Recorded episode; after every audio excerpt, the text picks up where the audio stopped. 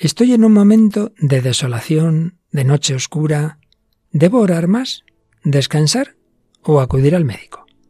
Seguimos hablando de tristeza, acedia y depresión. ¿Nos acompañas?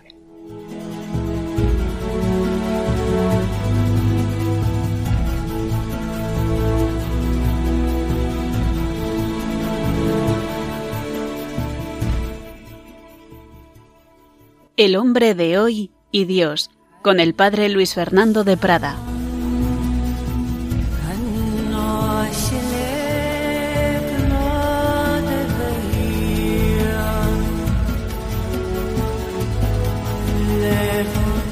Un cordialísimo saludo, muy querida familia de Radio María. Pues sí, una semana más seguimos con este tema tan importante, tan interesante con diversos ecos entre vosotros. Sí, es muy importante la alegría, la esperanza y por tanto saber cómo luchar contra sus contrarios, tristeza, acedia o depresión.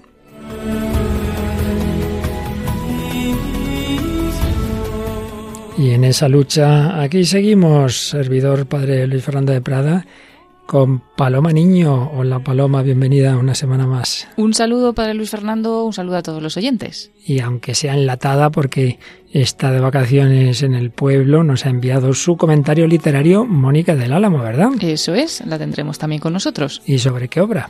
Pues hoy nos va a hablar sobre la obra Una pena en observación de C.S. Lewis. Claro que sí, interesantísima obra de este escritor inglés converso. Una pena en observación sobre este tema, la pena, la tristeza, la desolación, la depresión.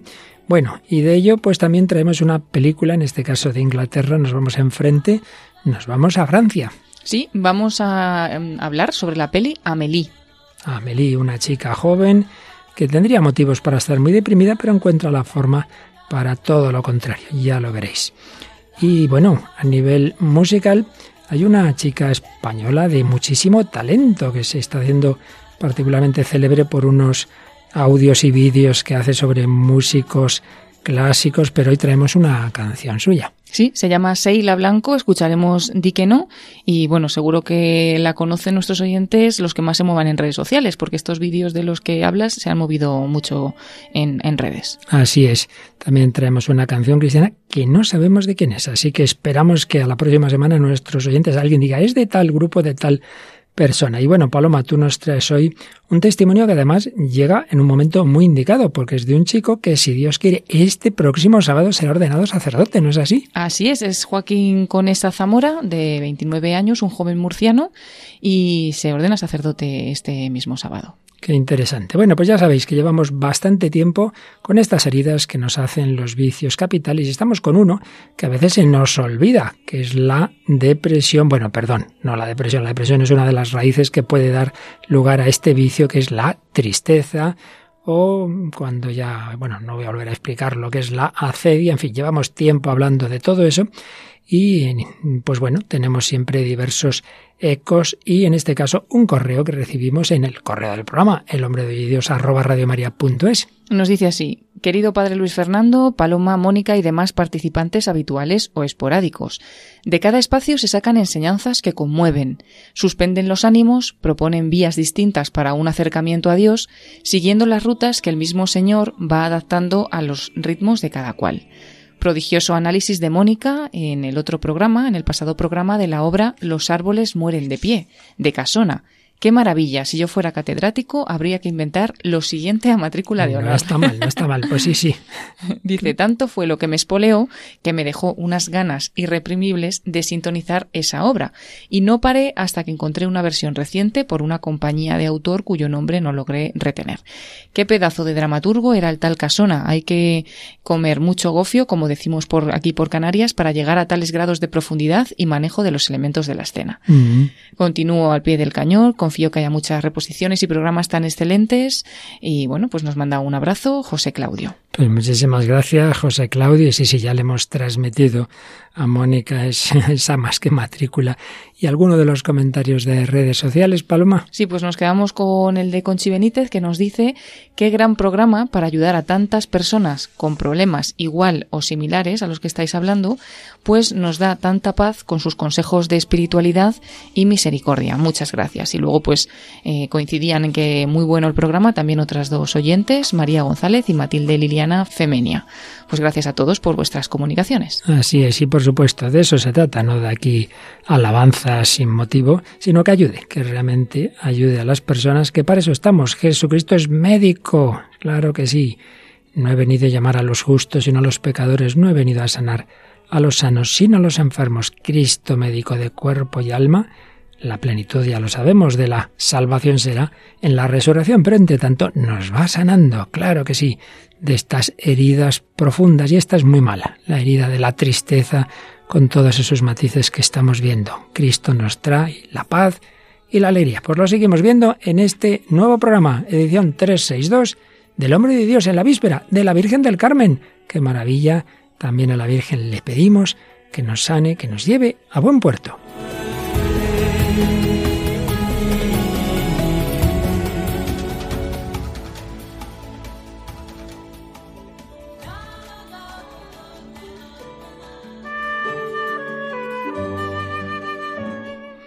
Bien, pues seguimos intentando responder esa pregunta tan importante que nos hacíamos en el día anterior, que la hemos vuelto a decir con otras palabras. Si una persona está en un momento de desolación, de noche oscura, está pasándolo mal, ¿a qué se debe? ¿Qué tiene que hacer? ¿Es un tema espiritual? ¿Es un tema psicológico? ¿Es un tema médico? Si es espiritual, ¿cuál es el remedio? ¿Rezar más? O quizá es que tiene que dormir más, comer mejor, o es que hay que ir al médico. Bueno, pues puede ser todo, puede ser alguna cosa. Depende, ya decíamos que no se puede responder, menos en un programa así rápidamente.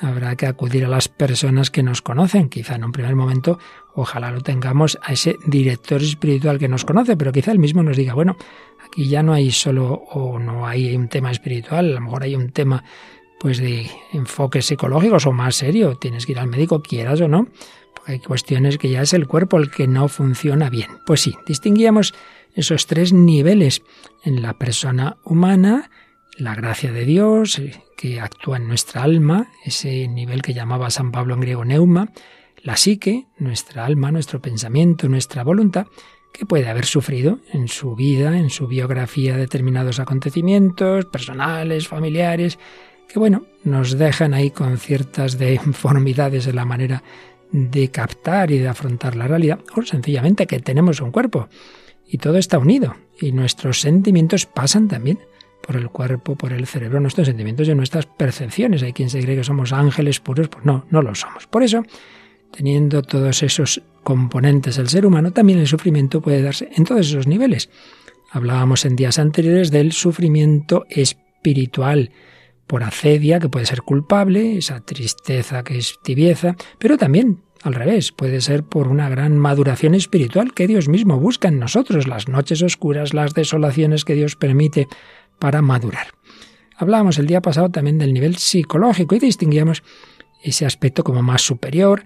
A veces una persona sufre porque no tiene sentido en la vida, es un vacío existencial y ahí puede ser aconsejable una logoterapia, un un buscar el sentido en tu vida. Sin duda, la mejor logoterapia es la que nos hace nuestro Señor Jesucristo, dándonos sentido a todo, pero eso no quita que pueda haber determinados temas y sobre todo ya de una, un aspecto como más de afectividad, de sensibilidad inconsciente que, bueno, debido a determinados traumas que ha podido haber en la vida, pues uno puede tener mucha fe y mucho amor de Dios y eso, sin embargo, no impide que tenga determinadas eh, dificultades para las que puede venir bien una terapia psicológica. Psicoterapia, pues. Y en tercer lugar, que es de lo que más vamos a hablar hoy en cuanto también saber distinguirlo de lo puramente espiritual, ese nivel biológico, corporal, enfermedad. Y ahí, en este tema de la tristeza, pues obviamente ante todo hablamos de la depresión. También está esa depresión bipolar ese trastorno bipolar en la que se alterna la depresión, momento de tristeza, con una euforia, manía llaman los los expertos que uno dice, ¿qué le pasa a este? Que hoy está que se sale por las ventanas. Pues sí, a veces se sale por las ventanas y puede haber cosas pues muy locas, pero se sufre mucho, momentos de euforia y luego momentos de depresión. Ahí hay un tema ya médico. Conclusión. En eso nos quedábamos el día pasado. Hay una mutua interrelación. Lo espiritual ayuda a lo psicológico y somático, lo espiritual bien orientado y viceversa. Lo espiritual mal orientado, evidentemente, hace daño en todos esos niveles. Pero también al revés. Lo corporal, pues si tenemos un problema biológico, pues afecta a la psique, afecta a lo sobrenatural. Todo, además, puede darse unido. Una persona puede tener un problema en todos los niveles, por eso no puede uno solo arreglarse a sí mismo. Siempre debemos abrirnos y dejarnos ayudar. Pongamos un ejemplo. Un peregrino va a Santiago y, y se cansa y ya no puede más. ¿Por qué? Bueno, pues puede ser, uno, porque su cuerpo, su mismo cuerpo, está muy cansado. ¿Por qué? Pues quizá no ha dormido, no ha comido suficiente, o porque está enfermo. Cuerpo cansado. Segundo, resulta que lleva una mochila, que todo el mundo le va poniendo cosas ahí, claro, ya es que pesa demasiado. Entonces, aunque él esté fuerte, hay un momento en que el peso es excesivo, no puedo más. Tercero, ayudan o desayudan los compañeros de camino si le están desanimando, si le están diciendo cosas desagradables, pues hombre, todo eso va afectando, claro que sí. Y finalmente, pues otras circunstancias, el tiempo atmosférico que haya, si los alojamientos son mejores o peores, cuatro factores que pueden darse todos juntos, o más bien uno, pero que todos, si no digamos si se juntan, madre mía, llega un momento que no puedo más. Pero ya digo que puede ser algo desde dentro, tu cuerpo, tu cuerpo no está bien, algo desde fuera, ese peso que te llevas, pues esos disgustos uno y otro y otro, esas personas que tienes cerca, en definitiva, podríamos resumirlas en lo de dentro y lo de fuera, sea lo de fuera esos disgustos o alegrías, sean esos compañeros de camino, esos familiares, esas personas del trabajo u otras circunstancias. Todo puede hacer que el peregrino en un momento dado no pueda seguir caminando. Bueno, pues habrá que ver si es un tema del cuerpo, pues venga, descansa, duerme, come, o si hace falta, te tienes que parar en este pueblo e ir al centro de salud, no hay más remedio. Ahora no puedes seguir caminando. O vamos a quitarte peso. Hombre, es que llevas demasiadas responsabilidades, es que te cargas con tus padres que están malitos, con ese, ese compañero de trabajo que intentas solucionar en la vida, con eso otro, demasiado trabajo, tantas horas, no puede ser. O a lo mejor tienes personas cerca que te están haciendo daño o hay que cambiar tus circunstancias. Bueno, pues habrá que ver en cada caso. Lo peor es cuando ya ciertamente podemos hablar de una enfermedad mental. Bueno, tampoco nos parezca lo peor de este mundo. Más o menos todos podemos, y gente muy, muy sabia y genial y muy santos, han tenido también a veces este tipo de enfermedades. No hagamos de ello una cosa como si fuera una cosa demoníaca, no, no. Todos, todos en nuestra psicología, en nuestro cuerpo, podemos enfermar en todos los niveles.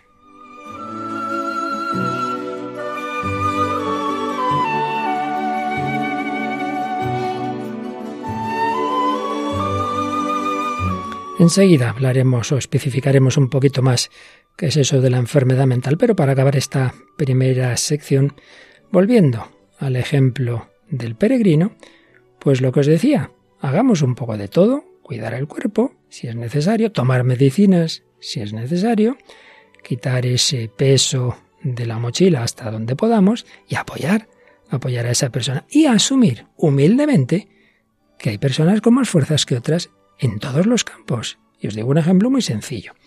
Todos, eh, por lo menos en Radio María, muchas veces hemos oído hablar del padre Segundo Llorente, ese jesuita que estuvo 40 años misionero en Alaska cuando los superiores pidieron voluntarios para ir a Alaska, se ofrecieron varios, pero a muchos les dijeron, no, mire, usted no puede, hace falta una salud, una psicología, y usted pues no nos parece que pueda. En cambio, cuando le reconocieron al payorente, le dijeron, si alguien tiene salud para ir a Alaska, es usted. Y así fue. Entonces, pues seamos humildes y reconozcamos que cada uno tenemos una capacidad para llevar determinada mochila. Otros tienen más, bendito sea Dios.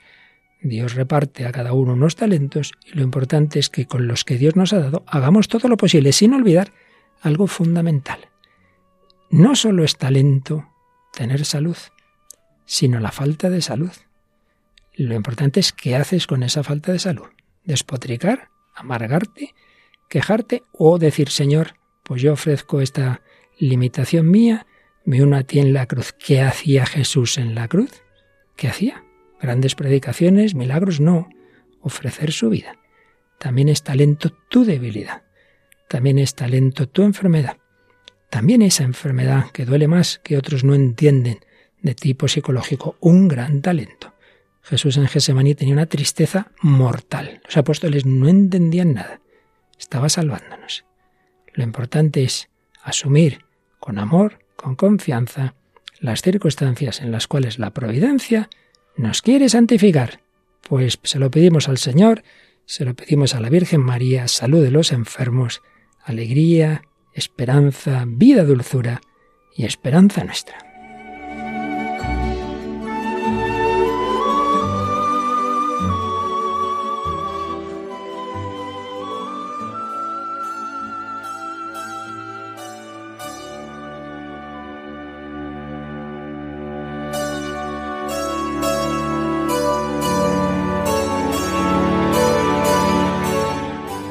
Pues aquí seguimos en Radio María, el Hombre de Dios, emitiendo no solo para España, sino para diversas naciones hermanas que comparten este programa, buscando desde el corazón del hombre contemporáneo al Señor y buscando que nos sane las heridas.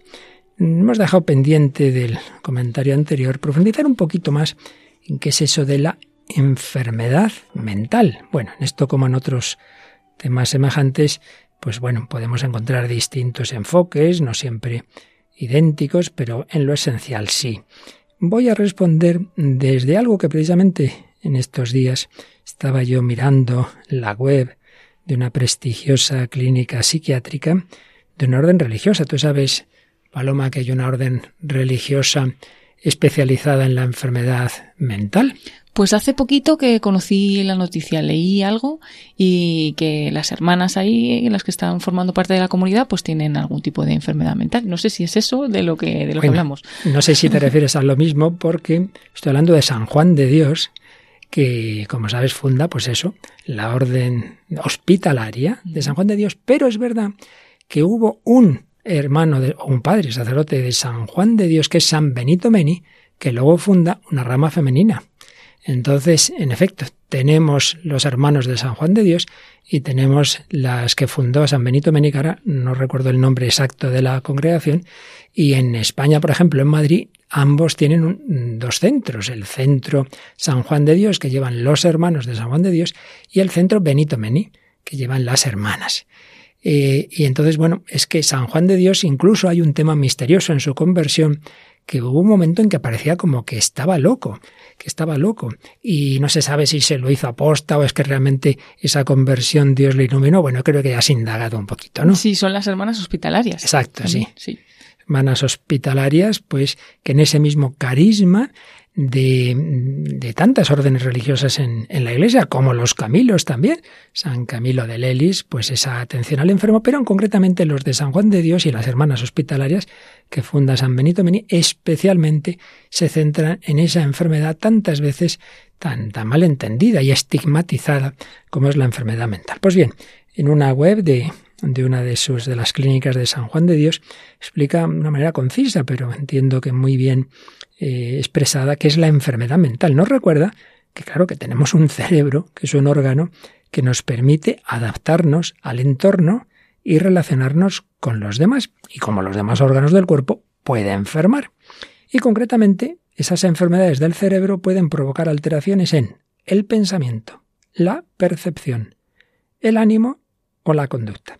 En el pensamiento, hay personas que, te das cuenta y dices, pero no, estás razonando de una manera que, que está separándose de, la realidad. Hay algo ahí que no funciona en el pensamiento. La percepción, la persona oye, ve, dice, no, no, que aquí no hay nada. Sí, sí, yo oigo unas voces, me han dicho que, que hiciera tal cosa. Bueno, pues son alucinaciones, son ese tipo de, de, de, experiencias internas que no se corresponden a algo real. El ánimo, pues de lo que estamos hablando, esos trastornos del estado de ánimo. ¿Pero por qué estás triste si no hay motivo? Pues ahí está la enfermedad, que sin motivo está triste.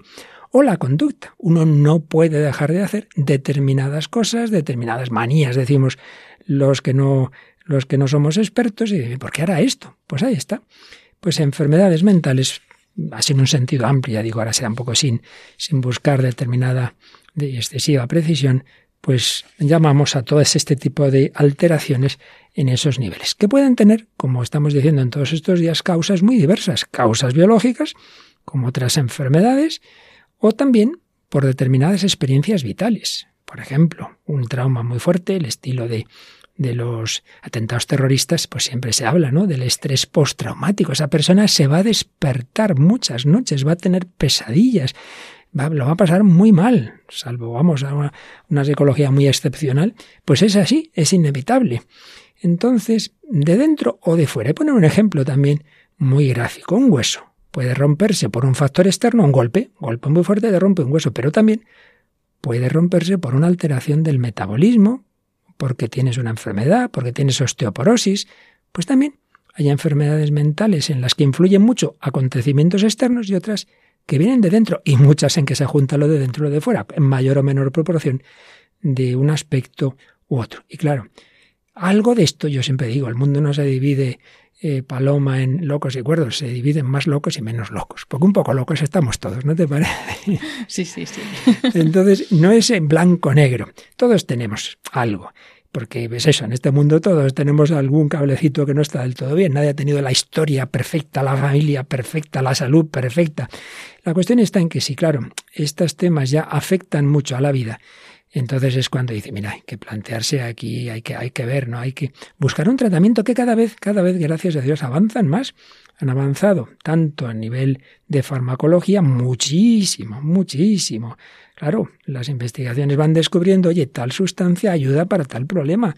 Entonces, en este sentido, cada vez hay mejor medicina y con menos efectos secundarios que hay gente que dice yo no tomo nada de lo que mande un psiquiatra porque entonces me hago adicto para siempre. Mira, primero que si hay que tomarlo hay que tomarlo y ya se te quitará la adicción. Pero segundo que cada vez son em, medicamentos más ajustados para impedir esa, esa adicción. Y luego la psicoterapia que que también ayuda mucho, y hay distintos enfoques. Claro, evidentemente, lo principal siempre se dice no es tal estilo de psicoterapia o tal otro, sino en la persona del psicólogo. Eso siempre es clave y, por desgracia, no es un campo precisamente en el que haya muchísimas personas católicas. Pues no, lamentablemente no.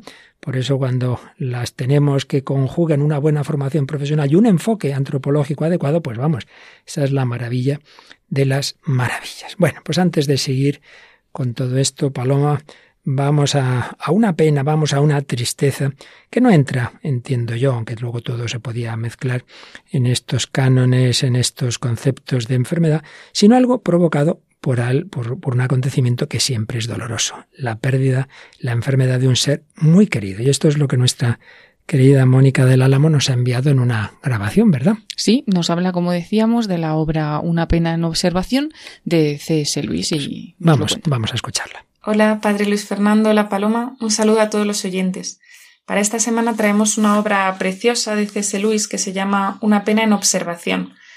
A lo mejor alguno se acuerda de que la trajimos hace tiempo, pero la vamos a repetir porque es una reflexión preciosa y muy profunda sobre la tristeza. ¿no? Él la escribe cuando se muere su mujer, Helen, que era una poetisa norteamericana que se muere de cáncer. Entonces ellos lo pasan muy mal, sufren muchísimo, rezan mucho pidiéndole a Dios que, que la cure, pero mm, eh, no se cura, ¿no? Al final muere. Entonces a él le sucede una crisis de todo, ¿no? Crisis de fe, crisis literaria, crisis personal. Y, y lo escribe en este libro impresionante del que luego se, se ha hecho la película Tierras de Penumbra y describe esta pena, ¿no? Que pasa como por muchas situaciones. Y a veces a mí me impresiona porque llega a dar miedo, ¿no? La, la crisis que tiene o la lucha contra Dios, pero en el fondo es un poco la crisis de, de todo cristiano que ha pasado por un momento de dolor fuerte, ¿no? En el que muchas veces le echamos la culpa a Dios. Y eso le pasa a él. Pero también es una pena que, que le afecta a su trabajo, claro, es su vida como una desidia, una falta de amor por la vida que no sabe muy bien cómo encajar. Y entonces él se pone como límite un cuaderno en el que escribe toda su pena, ¿no? Él piensa que, que, a su mujer no le hubiera gustado que estuviera revolcándose una y otra vez en la pena, entonces se pone este cuaderno como límite. Y es una reflexión un poco personal, teológica, sentimental, que ver qué, qué cosas están ahí de manera natural, ¿no? Y qué cosas, digamos, las ha puesto él. Y bueno, hemos seleccionado algunos fragmentos, aunque no tiene desperdicio la, la obra entera. Habla un poco también de esa parte de la tristeza que es la, la desidia, que se parece un poco a la cedia y que acaba apareciendo, digamos, su reflejo en, en lo espiritual, dice. Y nadie me habló nunca tampoco de la desidia que inyecta la pena, no siendo en mi trabajo, que ahí la máquina parece correr más a prisa que nunca, Aborrezco hacer el menor esfuerzo. No solo escribir, sino incluso leer una carta se me convierte en un exceso. Hasta afeitarme. ¿Qué importa ya que mi mejilla esté áspera o suave? Dicen que un hombre desgraciado necesita distraerse, hacer algo que lo saque de sí mismo. Lo necesitará en todo caso. Como podría echar de menos un hombre aperreadamente cansado, una manta más cuando la noche está muy fría. Seguro que este hombre preferiría quedarse tumbado dando diente con diente antes que levantarse a buscarla. Es fácil entender que la gente solitaria se vuelva poco aseada y acabe siendo sucia y dando asco. Es curioso, ¿no? Cómo refleja esta, esta situación y esta metáfora del que está ahí, que necesita una manta, pero es que prefiere quedarse en la cama, ¿no? Antes que, que ponerse esa manta. Y, y de aquí viene su crisis espiritual. Y, en el entretanto, Dios, ¿dónde se ha metido? Este es uno de los síntomas más inquietantes. Cuando eres feliz, tan feliz que no tienes la sensación de necesitar a Dios para nada, tan feliz que te ves tentado a recibir sus llamadas sobre ti como una interrupción, si acaso recapacitas y te vuelves a Él con gratitud y reconocimiento, entonces te recibirá con los brazos abiertos. O al menos así es como lo vive uno. Pero vete hacia Él cuando tu necesidad es desesperada, cuando cualquier otra ayuda te ha resultado vana. ¿Y con qué te encuentras? Con una puerta que te cierra en las narices, con un ruido de cerrojos, un cerrojazo de doble vuelta en el interior. Y después de esto, el silencio. Más vale no insistir, dejarlo. Cuanto más esperes, mayor énfasis adquirirá el silencio. No hay luces en las ventanas. Debe tratarse de una casa vacía. ¿Estuvo habitada alguna vez? Eso parecía en tiempos, y aquella impresión era tan fuerte como la de ahora, ¿Qué puede significar esto? ¿Por qué es Dios un jefe tan omnipresente cuando nuestras etapas de prosperidad y tan ausente como apoyo en las rachas de catástrofe? Como veis, es, es dolorosísimo, ¿no? Esta, esta crisis que tiene, decir, Dios me ha abandonado. Mm, no hay nada que hacer, ¿no? Dice, hombre, le sentía presente en la felicidad, ¿no? Y me parecía que todo iba bien. También dice una cosa, ¿no? Hace una concesión, dice, o al menos eso me parecía a mí, porque esta obra es, también una reflexión sobre su fe. De hecho, tiene un párrafo precioso en el que dice, claro, mi fe eran solo sentimientos, ¿no? No, no me había dado cuenta de que mi fe no estaba arraigada, porque si no, habría sido más sólida, habría sobrevivido a esto. De hecho, mm, tiene como una referencia a un tal C, dice que le ha expuesto a C porque bueno, a él, a Helen la llama H y a, esta, a este personaje le llama C, que parece pues quizá un sacerdote o alguien que le asesoraba espiritualmente, que le, que le explica la analogía con el Calvario, ¿no? De, de Jesús que dice, Dios mío, Dios mío, ¿por qué me has abandonado? Pues él se siente abandonado y esto le afecta en su vida diaria, su tristeza general, de hecho, está deseando es un poco raro porque está deseando estar con gente, pero está deseando que no le hablen, pero de hecho es, muy bonita la descripción que hace de la pena, muy bonita y muy triste. Dice, nadie me había dicho nunca que la pena se viviese como miedo. Ya no es que esté asustado, pero la sensación es la misma que cuando lo estoy. El mismo mariposeo en el estómago, la misma inquietud, los bostezos. Aguanto y trago saliva. Otras veces es como si estuviera medio borracho o conmocionado. Hay una especie de mante invisible entre el mundo y yo, me cuesta mucho trabajo enterarme de lo que me dicen los demás. Tiene tan poco interés, y sin embargo quiero tener gente a mi alrededor. Me espantan los ratos en que la casa se queda vacía. Lo único que querría es que hablaran ellos unos con otros, que no se dirigieran a mí.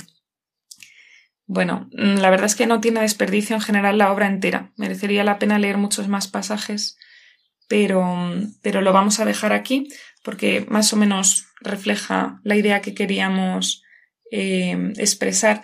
Pero bueno, para no acabar con, con, la parte mala, por así decirlo, hay una, un párrafo en el que él llega un poco al culmen de su reflexión, ¿no? O sea, él no es capaz de dar una solución a su pena, no es capaz de que vuelva a Helen, pero es capaz de mirar a Dios con amor y no como, bueno, un personaje que cuando me van bien las cosas le puedo estar agradecido y cuando me dan mal, pues eso me ha decepcionado, que es lo que nos pasa muchas veces.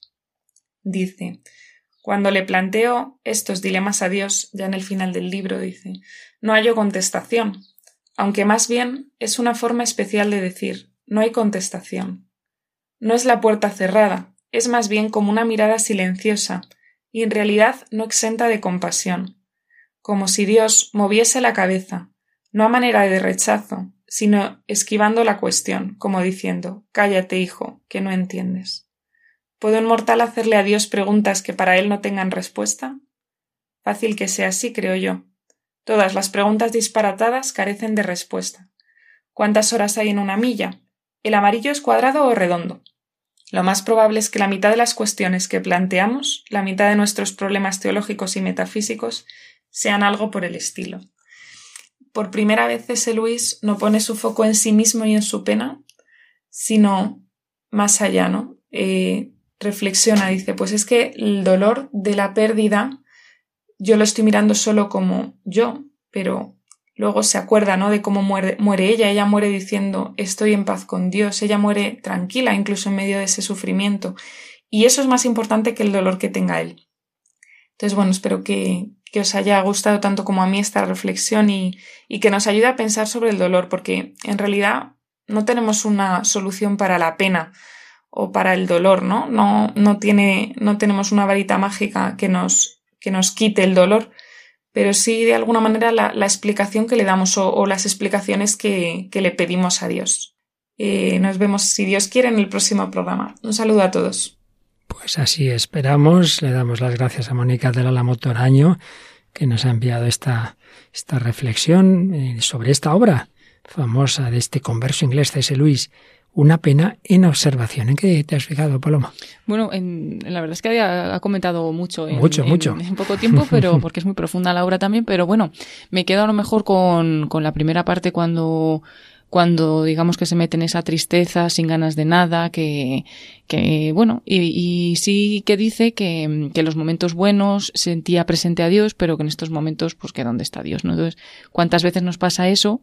Eh, dice algo así como Dios porque está ausente en las noches de catástrofe, o sea, precisamente cuando más se le necesita parece que no está y que se encuentra una puerta cerrada, etcétera. Pero bueno, luego me ha gustado toda la última reflexión y como se ve que finalmente sí que en ese proceso largo de tristeza, de sufrimiento y demás, pues termina viéndole el sentido de que Dios no está oculto, sino que está ahí como en silencio ¿no? y acompañándote en ese, en ese dolor. Creo que es también muy digno de consideración eso que él se da cuenta de que su fe todavía era superficial, eran sentimientos, no estaba muy arraigada. Esa semilla de la parábola del sembrador, ahí muy bonito todo, mientras todo es muy bonito, claro. Cuando llega el dolor, cuando llega la persecución que dice el Evangelio, cuando llega el sufrimiento, por eso no hay más remedio. Se maduran las cosas, uno se rebota y, ve que nada, esa fe era un cuento muy pequeñita, o realmente se profundiza, como ocurrió, como ocurrió a este hombre. Y yendo un poquito a la pregunta que nos hacíamos, yo diría que en este caso no es, inicialmente no es una depresión, no es un tema biológico, está claro, es algo que se provoca por la persona de la que estaba enamorada, la que quería, y claro, pues es muy doloroso verla morir, pero también siendo un tema espiritual que ante todo había que reforzar esa visión de fe desde dentro, digamos, esa, esa visión con, con, los ojos de Dios, pero eso no quita que también era muy necesario el, apoyo de las personas, que no se quedara solo, el apoyo de los amigos, y que tampoco quita que una situación con que tenga este tipo de, de, orígenes, pues pueda ser a veces conveniente un apoyo incluso pues para dormir, pues claro, son situaciones en que uno está mal, necesita más salud, quizá también para atender a ese enfermo. Entonces, lo que decíamos antes, una cosa no quita la otra. Somos uno en todos los niveles, nuestra fe, nuestra psicología, nuestra salud, pues también habrá que apoyar muchas veces todos los niveles. Y también saber decir que no a las cosas malas. Y di que no se llama la canción que nos traes ahora, Paloma, de Seila Blanco. Sí, como decíamos, es una cantante, compositora y comunicadora. En el año 2009 se aparta un poco más del mundo de la comunicación y se dedica a tiempo completo a la música, que es su gran pasión. Es nacida en Salamanca, aunque después se traslada a Madrid para, para seguir esta carrera de cantante. Y ha trabajado con muchos artistas a lo largo de su trayectoria, ha sacado eh, algún disco y bueno, especialmente eh, está ahora pues con un disco que, ha llamado Cantando a las poetas del 27 para descubrir pues a las poetas de, de, esta generación. Y combina exclusivamente la voz y el piano y como también decíamos al principio se ha hecho más famosa por eh, lo que ha llamado Bioclassic, unos vídeos en los que da voz a piezas de los grandes compositores de la música clásica y también convierte las vidas de estos compositores como en píldoras musicales, ¿no? Y bueno, es muy famosa en, en redes sociales y, y, se ha hecho viral muchos de estos vídeos, aunque hoy vamos a escuchar una canción diferente, como decías, padre, eh, Di que no. Di que no, de Sheila Blanco. Dices que el problema ya no tiene solución, se acabó tu tiempo se marchó tu tren de la estación. Abres la ventana, huele a día viejo ya, no piensas ducharte, no piensas volverte a levantar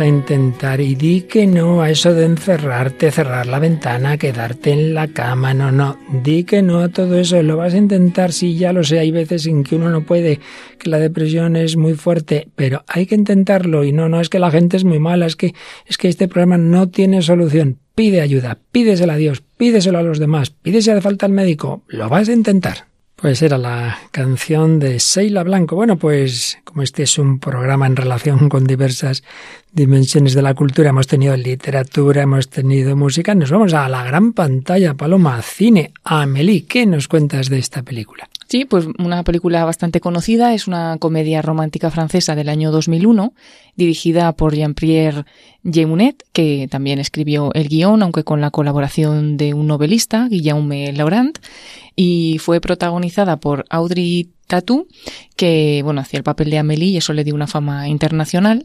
Esta película recibió una gran aceptación tanto de la crítica como de la audiencia y con más de 23 millones de espectadores a nivel internacional. Obtuvo el premio a mejor película y mejor director tanto en los premios del cine europeo como en los premios César y además pues otros premios y nominaciones en los que destacan las cinco nominaciones a los premios de la Academia. Y un poquito la historia breve narra la historia de esta joven camarera, Amélie Poulain, que el mismo día que se entera que Lady Di fallece en un accidente de tráfico, descubre que en su baño hay una pequeña caja que contiene juguetes, fotografías y cromos que un chico escondió allí 40 años atrás. Decide entonces buscarlo, entregarle la caja y una vez que lo hace, nota la positiva reacción de su dueño y desde ese momento Amelie tiene como un nuevo propósito en su vida, que es lograr que todas las personas que están a su alrededor se sientan más felices. La verdad es que ella tenía una historia muy difícil, ha ocurrido un hecho muy traumático en su vida y podría haberse deprimido, haberse encerrado en sí misma, pero como bien nos has dicho en esa síntesis, decide lo contrario, decide hacer la vida más felices a los demás. En fin, va apareciendo diversas personas en ese bar donde ella se pone a trabajar, en fin, una historia que solo vamos a escuchar, pues algunos fragmentos. Ahora un par de ellos unidos.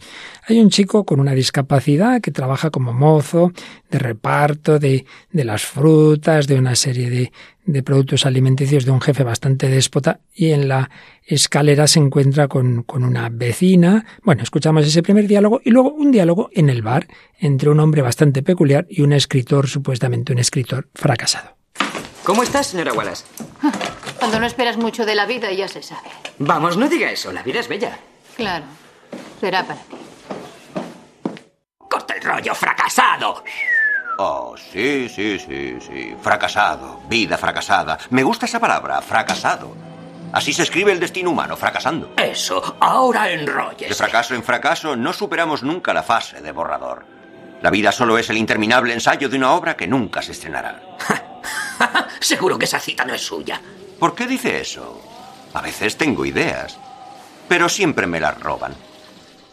Bueno, pues dos cortes interesantes, ¿verdad? ¿Qué te ha parecido, Paloma? Sí, primero la, la versión de la primera que dice cuando, no, esperas, nada de la vida, pues ya todo, ¿no? Y al otro se le ve contento. Aunque y el otro, que es un chico discapacitado y tal, está contento. Está feliz con lo poco que, ¿no? que tiene o que hace. Y luego en esta última parte, pues bueno, un poco también así, ¿no? Porque en realidad, claro, en la vida hay fracasos, pero no es que sea, mm, o sea, como que no sea bueno en la vida, sino que es parte de la vida ese fracaso, ¿no? Y, y aquí es como dices que estamos en borrador continuo, porque es de fracaso Interesante fracaso. la idea. Y con esos fracasos, pero vamos aprendiendo, claro que sí. Bueno, pues luego Amelie tiene un vecino que es pintor, un hombre que tiene una enfermedad muy seria y, y, bueno, le está explicando un cuadro y ella está haciendo su interpretación del cuadro. Escuchamos este, este segundo corte de la película Amelie. Esa chica del vaso de agua. Sí. Creo que está distraída porque está pensando en alguien. ¿Te refieres a alguien del cuadro? No. Quizá un chico con quien ella se cruzó y le dio la impresión de que los dos se parecían. Ah, o sea que ella prefiere imaginarse una relación con alguien ausente que tener una con los que están a su lado. No sé. Quizás sea lo contrario y ella se desvive por arreglar la vida de los demás. ¿Y de ella? ¿De todos los desarreglos de su vida? ¿Quién se ocupará? En mi opinión es mejor dedicarse a los demás que a un gnomo de jardín.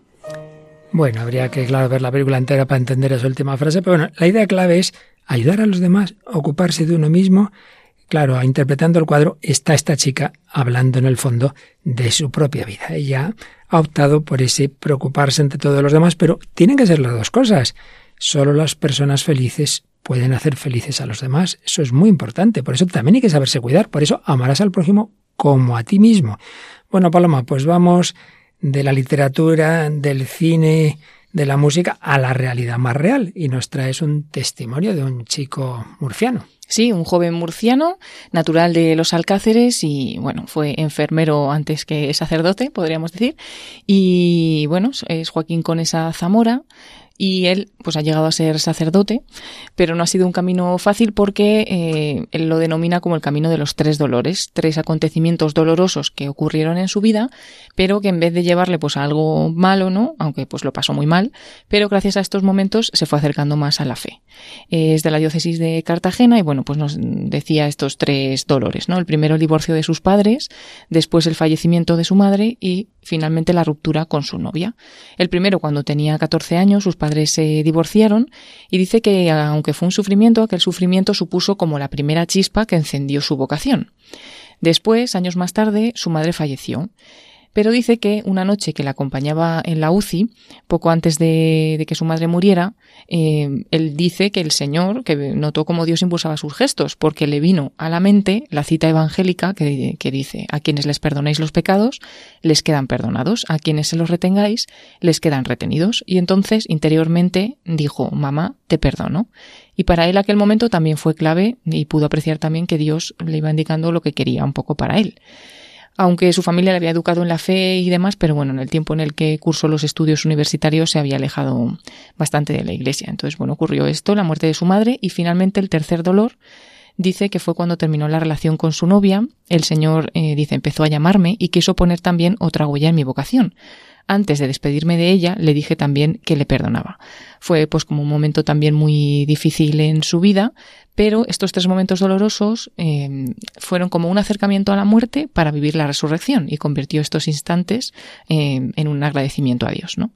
Cuenta también que un día una catequista en su parroquia le invitó a una celebración penitencial y que fue providencia, porque allí estaba Miguel Conesa, un sacerdote, párroco en ese momento de Nuestra Señora de la Esperanza de Cartagena, y anteriormente ya había conectado con él en algún otro lugar y bueno, había ejercido en la parroquia de sus abuelos y demás. Y recuerda eh, que a raíz de la confesión también aprovechó para preguntarle a este sacerdote, a Miguel, acerca de esa inquietud que, que estaba sintiendo pero dice que fue ya un viernes de cuaresma después de un vía crucis de vuelta a casa cuando comenzó a sentir el deseo de ser sacerdote. Dice, en ese momento no sabía lo que estaba pasando porque yo tenía el proyecto de casarme algún día, pero vaya llamada más fuerte. Sentí que era un pensamiento que puso el Señor en mí porque yo no sabía ni lo que era la vocación, ni la llamada, ni ni siquiera me había planteado ser sacerdote. Entonces acudió de nuevo en búsqueda de este sacerdote, de Miguel, le ayudó a discernir, le enseñó a rezar el rosario, a encontrar la intimidad con el Señor y sobre todo a ser humano para poder ser cristiano y bueno, pues ya había terminado sus estudios de enfermería, así que decidió matricularse en un curso en el Instituto Teológico de Murcia y al año siguiente ya ingresó en el Seminario Mayor San Fulgencio. Dice que siempre recuerda que el primer día que estuvo en el seminario le dolían los mofletes de sonreír, fruto de la alegría que sentía y que esa fue otra señal para para él como otra señal de Dios que le decía que será su sitio y que siguiera adelante. Y bueno, el 21 de diciembre de 2019 recibe el diaconado en la parroquia de Nuestra Señora de la Asunción de Alcantarilla y pues el diaconado lo, lo pasa sirviendo en la parroquia de San Fulgencio de Cartagena como eh, vino todo el tiempo de, la pandemia del coronavirus, pues eh, dice que fue un momento también de ponerse al servicio del hermano y que le da mucha alegría, a pesar del sufrimiento por la situación vivida, el haber podido ejercer lo que realmente llevaba en su corazón y que ha sido un regalo y que de nuevo ha vuelto a ver cómo el Señor ponía palabras en su boca pues para consolar también a tantas personas en tanto sufrimiento y, poder consolar pues a, todos los que sufrían en la parroquia y bueno, eligió el lema para el sacerdocio, el que pierda su vida por mí la encontrará, y se ordena sacerdote el 18 de julio de 2020. Pues muy interesante este testimonio. Además es curioso que ese sacerdote que menciona, que tiene el mismo apellido, no, no, sabemos que sean familia, Miguel Conesa, pues eh, murió en olor de santidad en un accidente de autocar cuando volvía con su parroquia de una peregrinación de aquí, de, de Getafe, de, de, visitar el sepulcro de la Madre Maravillas de Jesús en, en la aldehuela. Y bueno, pues con ese apellido, pues le, le va a, a, seguir otro sacerdote, a Miguel Conesa, le sigue Joaquín Conesa desde este enfoque, el que pierda su vida la encontrará Él quiere dar su vida. Y yo creo que en, que en esto que nos has contado se cumple eso que salía en la película, de los fracasos, de los dolores. Al final se genera la alegría y se genera el servicio a los demás. Y precisamente vamos a escuchar pues un momento decisivo de esa película Amelie, donde ella es feliz, haciendo felices a los demás, concretamente acompañando a un invidente. Amelie tiene de repente la extraña sensación de estar en total armonía consigo misma. En ese instante todo es perfecto. La suavidad de la luz, el ligero perfume del aire, el pausado rumor de la ciudad. Inspira profundamente y la vida ahora le parece tan sencilla y transparente que un arrebato de amor, parecido a un deseo de ayudar a toda la humanidad, la invade de golpe.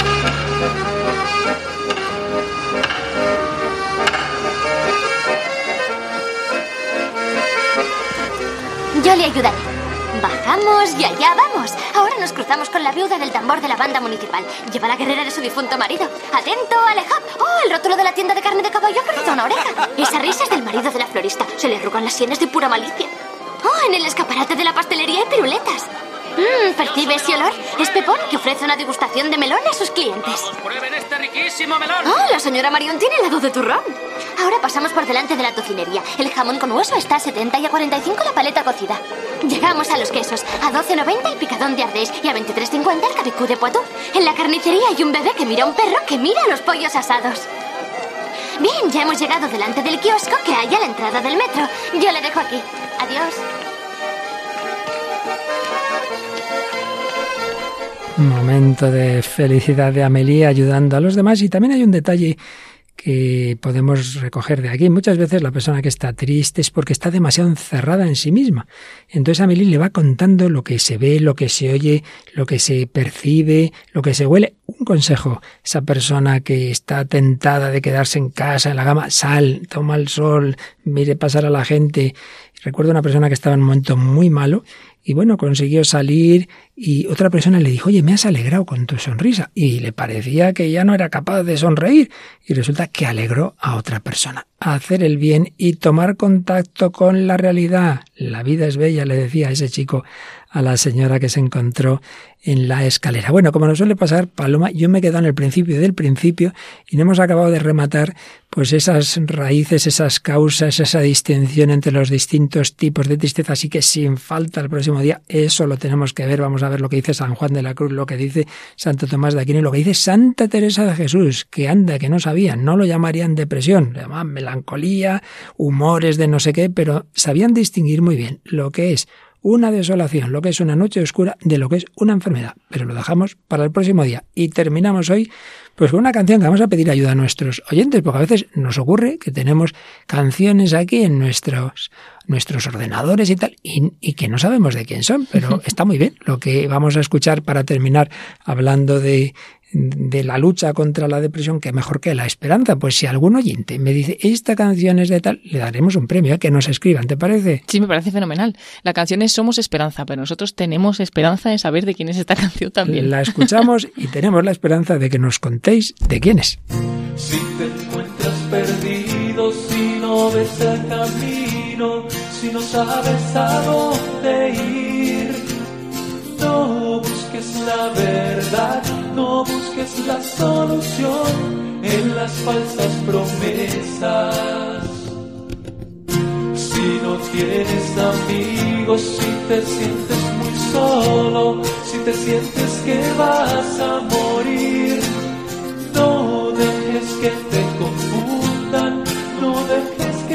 pasos se desvíen sin rumbo.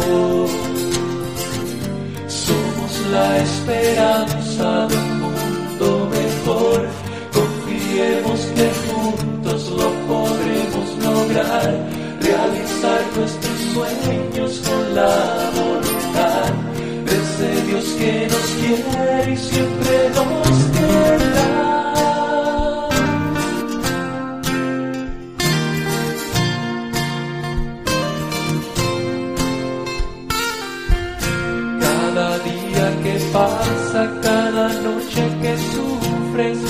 Llanto se escucha aquí.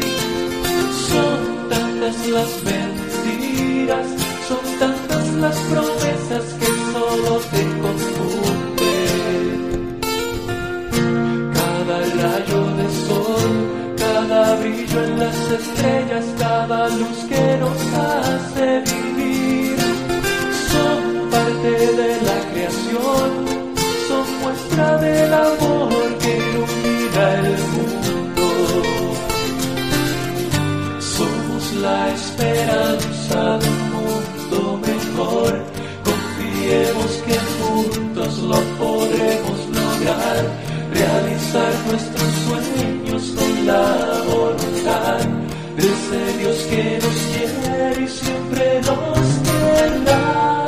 Y desde ese Dios que nos quiere podemos levantarnos y luchar contra todo tipo de tristeza y de desesperanza. Contemos con Él, contemos con los demás, contemos con los medios humanos naturales que Dios también ha creado.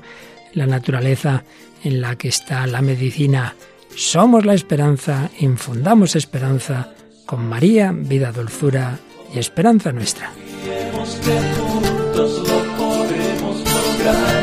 Realizar nuestros sueños con la voluntad de ese Dios que nos quiere y siempre nos querrá.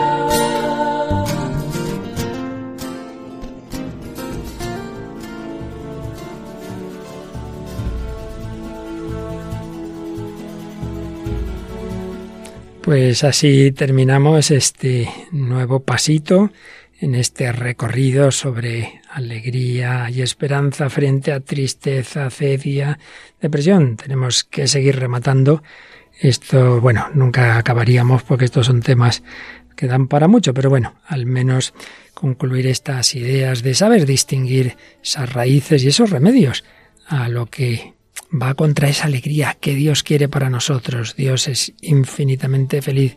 Quiere que lo seamos. Aceptemos que en esta vida nunca podrá ser de una manera plena, pero bueno, estamos en camino hacia la vida y felicidad eterna. Bueno, y un anticipo de esa felicidad y de ese banquete y de ese cántico de los ángeles es la música, que aunque no sea de ángeles, pero bueno, que ahora tenemos enseguida en Radio María también un programa musical, ¿verdad? Sí, hoy está con nosotros ya Germán García Tomás con su programa En Clave de Dios. Una clave que nos ayuda, claro que sí, a vivir la vida cantando con alegría, con esperanza bueno, pues esperamos vuestros comentarios y si encima nos decís de quién es esta última canción, pues mejor que mejor. Recordemos cómo se pueden comunicar, Paloma, con nosotros. Pueden hacerlo a través del correo electrónico el hombre de hoy y Dios arroba radiomaria.es o con el mismo nombre del programa buscarnos en, en Facebook, en esta red social, poniendo el hombre de hoy y Dios. Pues muchísimas gracias a Paloma Niño, aquí presente una semana más, a Mónica de la Lemoteraño, que nos ha enviado su colaboración desde Pueblecito donde está con su familia, y a todos vosotros, querida familia de Radio María, que compartís desde muchas naciones, muy queridas todas, este itinerario, esta peregrinación hacia el reino de los cielos, buscando entre tanto, pues que sepamos caminar con alegría, con esperanza. Que Dios os bendiga hasta el próximo programa, si Él quiere. Así concluye el hombre de hoy y Dios, un programa dirigido en Radio María por el Padre Luis Fernando de Prada.